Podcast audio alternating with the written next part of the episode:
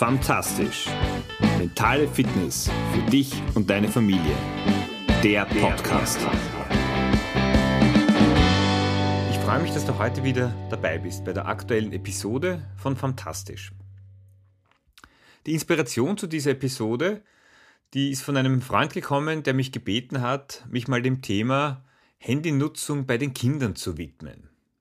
Weil bei ihm zu Hause äh, ist das herausfordernd und das weiß ich aus meinem Freundeskreis natürlich, nicht nur bei ihm, sondern auch bei, bei vielen anderen, vor allem dann, wenn die Kinder dann im Teenageralter sind, dann wird es äh, sukzessive mühsamer. Und auch die letzten Monate, denke ich, haben hier sicher nochmal einen Verstärker dazu geliefert, was die Nutzung von Smartphones und Handys einfach mit sich gebracht hat. Jetzt ist es so, dass meine Kinder meine Älteste ist jetzt gerade elf geworden, da fängt dieses Thema gerade an, auch wenn es immer wieder äh, natürlich zu Diskussionen kommt, aber es ist bei weitem noch nicht so ausgeprägt, wie ich es von anderen äh, mittlerweile weiß. Gleichzeitig wollte ich das als Chance und Anregung auch für mich selbst zu nutzen und damit auch natürlich für dich, um mir Gedanken zu machen, wie dieses Thema für alle Beteiligten, und das ist die große Zielsetzung, bestmöglich gelöst werden kann. Bestmöglich gelöst werden heißt aber auch, dass es jetzt keine äh, Schritt-für-Schritt-Anleitung gibt, wo danach alle happy sind und äh, die Eltern das erreichen, was sie wollen, nämlich dass die Kinder möglichst weniger Handy nutzen und die Kinder das Handy so viel nutzen können, wie sie wollen, wann sie wollen und wo sie es wollen. Und das ist auch das Dilemma, das hier sozusagen die Basis für diesen Konflikt darstellt. Es gibt völlig unterschiedliche Ziele die Ziele von den Eltern und die Ziele von den Kindern. Und dabei gilt es einfach realistisch zu sein, wenn man sehr, sehr weit voneinander entfernt ist in den Meinungen und Ansichten, dann ist es ein unrealistisches Ziel, gleich auf einen gemeinsamen Nenner zu kommen, mit dem alle happy sind. Viel realistischer ist vielleicht, und bleiben wir mal bei dem Beispiel einer Skala, bei einer Skala von 1 bis 10, wenn 1 aus Sicht der Eltern Handynutzung ist Katastrophe und 10 Handynutzung der Kinder ist super darstellt. Wenn wir zum Beispiel bei 1 stehen, es ist wirklich alles katastrophal, wir Eltern ärgern uns nur. Und es gibt dann Schritte von 1 auf 1,2 auf 1,5. Dann reden wir da über 20 oder 50 Prozent sozusagen äh, Steigerung oder Verbesserung. Dann ist das schon ein Erfolg und es geht um die Schritte in die richtige Richtung. Es gibt eben nicht, und das möchte ich nochmal wiederholen, diese eine Lösung, die für alle passt. Und auch alle Familien sind hier individuell. Und ich glaube, auch das ist ganz, ganz wichtig äh, zu berücksichtigen, zu betrachten, dass es hier äh, immer Lösungen geben wird, die für die Eltern und die Kinder in einer Familie passen. Und das ist am Ende die Zielsetzung. Eine mögliche könnte auch sein, dass es gemeinsame, konkret entwickelte Regeln gibt, dass die aufgestellt werden, zu denen alle Ja sagen, alle Betroffenen. Und das funktioniert aus meiner Erfahrung nach nur dann, wenn Betroffene zu Beteiligten gemacht werden. Das heißt, in diesem Prozess gilt es auch, die Kinder mit einzubeziehen. Also wenn sich das irgendwer dann im, im Hinterstübchen ausdenkt und sagt, ja, das haben sich die Eltern jetzt ausgemacht und so machen wir das, dann ist die Wahrscheinlichkeit nicht ganz so groß, dass dann die Kinder vor Begeisterung Juhu schreien und her damit. Und damit das jetzt nicht ins falsche Licht gerückt wird, äh, ich bin per se kein Handygegner, ganz im Gegenteil, ich bin auch ein, äh, ein eifriger Nutzer.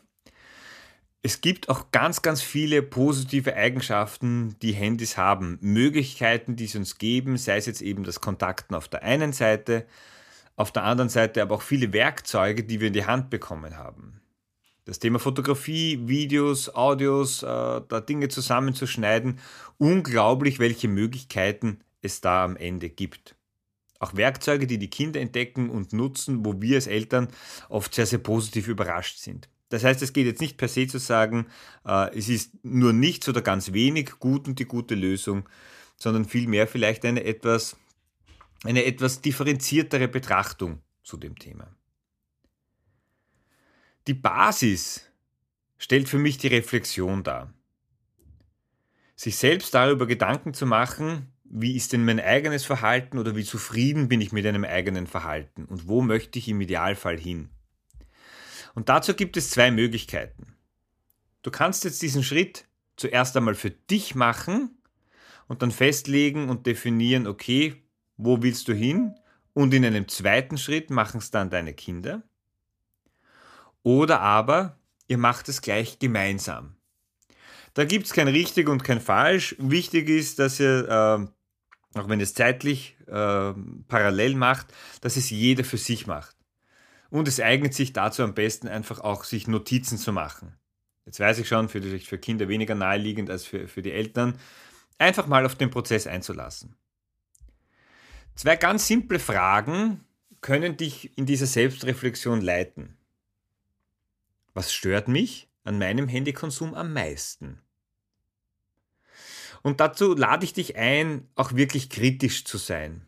Im Sinne von, äh, und ich kenne dieses Spiel mit mir selbst, naja, ich brauche sehr viel für die Arbeit und dort und da. Wenn wir ehrlich sind, oder wenn ich ehrlich zu mir selbst bin, es gibt am Wochenende, hat die Arbeit dann nichts zu suchen, da schaue ich trotzdem aufs Handy, da habe ich das Handy trotzdem dabei. Also für mich zum Beispiel, was mich stört, ist, das Handy ist ein stetiger Begleiter. Ich gehe nicht außer Haus, wenn ich das Handy zum Beispiel nicht mit habe. Ähm, Beruf und Freizeit vermischen sich. Ich werde nicht nur einmal äh, in der Woche von meinen Kindern darauf hingewiesen, äh, schau nicht aufs Handy. Oder du, du schaust ja selber die ganze Zeit aufs Handy. Also jetzt wäre in meiner Wahrnehmung nicht, dass ich die ganze Zeit drauf schaue, aber es hat schon was. Und nehmen wir diesen Spiegel lieber an, als dass wir uns da in, in Ausreden und Ausflüchten sozusagen verlaufen, weil die bringen uns nicht weiter. Also hier selbstkritisch zu sein. Und die zweite Fragestellung nach dem, was, was mich selbst am meisten stört, was würde ich gerne ändern? Oder anders gesprochen, wo möchte ich künftig hin? Wenn ich das für mich beantworte, so handyfreie Zeiten, die es mir auch ermöglichen, wieder mehr im Hier und Jetzt zu sein, im Moment zu sein. Das wird durchs Handy sicher massiv erschwert. Auch eine klarere Trennung zwischen beruflich und privat, weil es ist einfach naheliegend, dann mal nachzuschauen, okay, ist irgendein E-Mail gekommen oder was auch immer. Auch den Start mit dem Handy in der Früh nach hinten zu schieben. Ich stehe jeden Tag um 6 Uhr auf, was spricht dagegen, das Handy erst um 8 Uhr aufzudrehen? Achtung, wenn ich es um 8 Uhr aufdrehe, dann muss ich es vorher mal abgedreht haben. Es gibt viele Menschen, die wissen gar nicht, wie ich ein Handy abdrehe. Es hört sich jetzt lustiger an, als es ist. Das ist die Realität. Also, stell dir mal diese beiden Fragen. Wie gesagt, für dich alleine oder gleich gemeinsam mit deinem Kind. Das ist so ein bisschen die, die qualitative Reflexion. Mach's quantitativ und es, es passt dann oder gibt ein wunderschönes Bild. Überleg dir mal, schätz für dich, wie viel Zeit verbringst du pro Tag am Handy? Und die gute Nachricht ist, du kannst dir über Bildschirmzeiten das am Handy anschauen, mach den Reality-Check. Schau dir an, wie es in der Realität aussieht. Wie weit bist du da sozusagen voneinander entfernt? Von deiner Wahrnehmung und der tatsächlichen Handyfreie Zeiten können da auf jeden Fall hilfreich sein. Wichtig ist für dich, du brauchst einen Nutzen. Es muss für dich einen Sinn machen, wenn du hier etwas veränderst. Du brauchst Motivation, es, es benötigt am Ende einen Willensakt, eine aktive Entscheidung, hier etwas verändern zu wollen. Achtung, das brauchst nicht nur du, das braucht auch dein Kind. Wenn dein Kind nichts davon hat, hier etwas zu verändern, dann wird es nichts verändern. Und wenn du nichts davon hast, wirst du auch nichts verändern. Punkt. Und dafür ist es ganz wichtig, dass du dir überlegst, was machst du stattdessen? Oder anders gesprochen, wie willst du die gewonnene Zeit für dich nutzen? Der Nutzen ist was ganz Entscheidendes. Wir sind nutzenorientierte Wesen.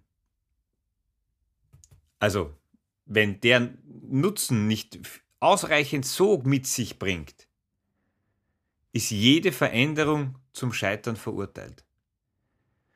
Vielleicht findest du etwas für dich, aber auch mit deinem Kind oder mit deinen Kindern, wo ihr gemeinsam in dieser Zeit etwas, etwas macht, etwas ein gemeinsames Projekt angeht. Um gerade in der Anfangsphase, die ja bei solchen Prozessen immer ganz, ganz wichtig ist, eine Veränderung, ein Aussteigen aus diesem Hamsterrad der Gewohnheit, äh, euch ein bisschen zu erleichtern und euch das zu, zu ermöglichen. Was könnten so potenzielle äh, Regeln sein, die ihr aufstellt? Gibt es Handyzonen bei euch zu Hause? Zonen, wo das Handy genutzt werden kann und wo es nicht genutzt wird? Also wenn es eben die Handyzonen gibt, dann gibt es eben auch die Tabuzonen. Und gibt es Zeiten, wo er sagt, jetzt passt, jetzt macht es Sinn und jetzt passt es eben auch nicht. Gönn dem Handy eine Pause. Genauso wie du dir eine Handypause gönnst. Ich habe schon vorher erwähnt, für den einen oder anderen ist es sehr, sehr schwierig, äh, das, das Handy abzudrehen. Wie geht es dir die, mit diesem Satz einfach mal das Handy abzuschalten, wegzulassen? Für eine Stunde. Und wenn dir das zu lange scheint, mach mal eine halbe Stunde oder mach mal zehn Minuten. Test's mal. Test's mal für dich. Und mach's nicht irgendwann, sondern mach's gleich. Mach's heute. Dreh für heute, für 30 Minuten oder für 10 Minuten, wenn dir 30 Minuten zu viel sind, das Handy einfach ab. Du wirst es überleben und dein Handy auch. Niemand wird daran sterben. Der Handy-Akku wird sich freuen. Ja, und dann kannst du mal über die Antworten schauen, die du dir da selber gegeben hast und überlegen, ob die soweit mal für dich passen. Noch ein paar Anregungen, die ich dir gerne mitgeben möchte, praktische Tipps. Schalte alle Push-Nachrichten aus. Diese Signale, wenn du eine Nachricht bekommen hast, eine E-Mail, eine WhatsApp oder was auch immer. Das lenkt dich immer nur ab, es bringt dich aus dem, was du gerade tust, raus und nicht wieder rein. Mach die App-Diät. Jeden Tag eine App löschen.